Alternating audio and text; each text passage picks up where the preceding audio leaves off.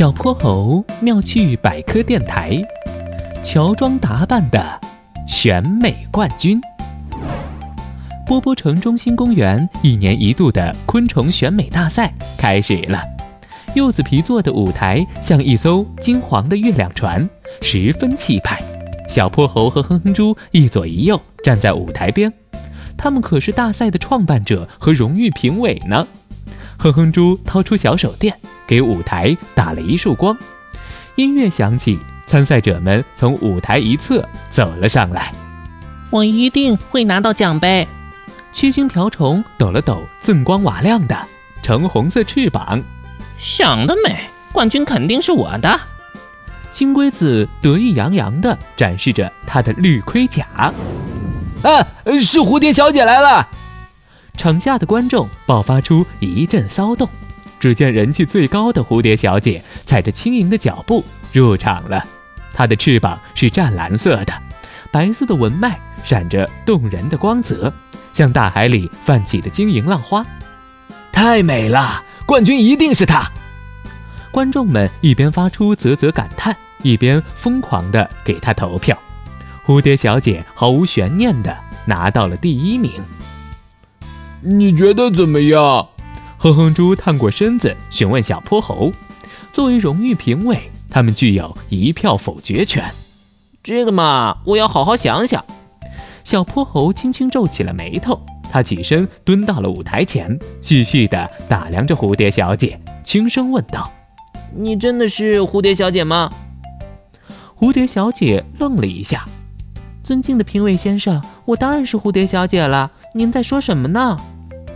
小泼猴伸出手指，在蝴蝶小姐脚边抹了抹，搓了搓手指。这些绒毛是你翅膀上掉下来的吧？我记得蝴蝶的翅膀上可没有绒毛。蝴蝶小姐有些惊慌，她向后退了两步，触角微微颤动着。你的触角看上去也有些问题。蝴蝶的触角是小棒槌的形状，但你的却是羽毛状。别说了。蝴蝶小姐浑身颤抖。对，我不是蝴蝶，我是一只飞蛾。我的翅膀是用蓝莓织染的。你们满意了吗？她捂住脸，蹲在舞台上，低声啜泣起来。台下的观众开始议论纷纷。你跟我来。哼哼猪向蝴蝶，哦，不是飞蛾小姐伸出了手。他们来到了后台。我不明白，飞蛾小姐开了口：“我为这场比赛准备了整整一年，我努力减肥，变得像蝴蝶一样纤瘦。我努力克服昼伏夜出的习惯，让自己尽量看上去像一只蝴蝶。可为什么我还是得不到大家喜欢？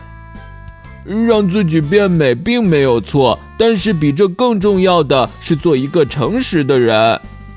对不起，我错了。”飞蛾小姐垂下脑袋，你想重新参赛吗？以你的真实身份。小泼猴走了过来，我可以吗？飞蛾小姐抬起头，当然，我们在台前等你。大家稍安勿躁，稍后还有参赛者登场。哼哼猪向着台下的观众说道。灯光渐暗，音乐升起，飞蛾小姐踮着脚走上了舞台。得益于长时间的锻炼，它的身姿十分优美。洗去颜料之后的翅膀洁白无瑕，细小的绒毛在灯光下熠熠闪光。大家好，我是飞蛾小姐。她的脸颊微微泛红。哇，太美了！台下的观众又沸腾了起来。我要投你一票，我也要。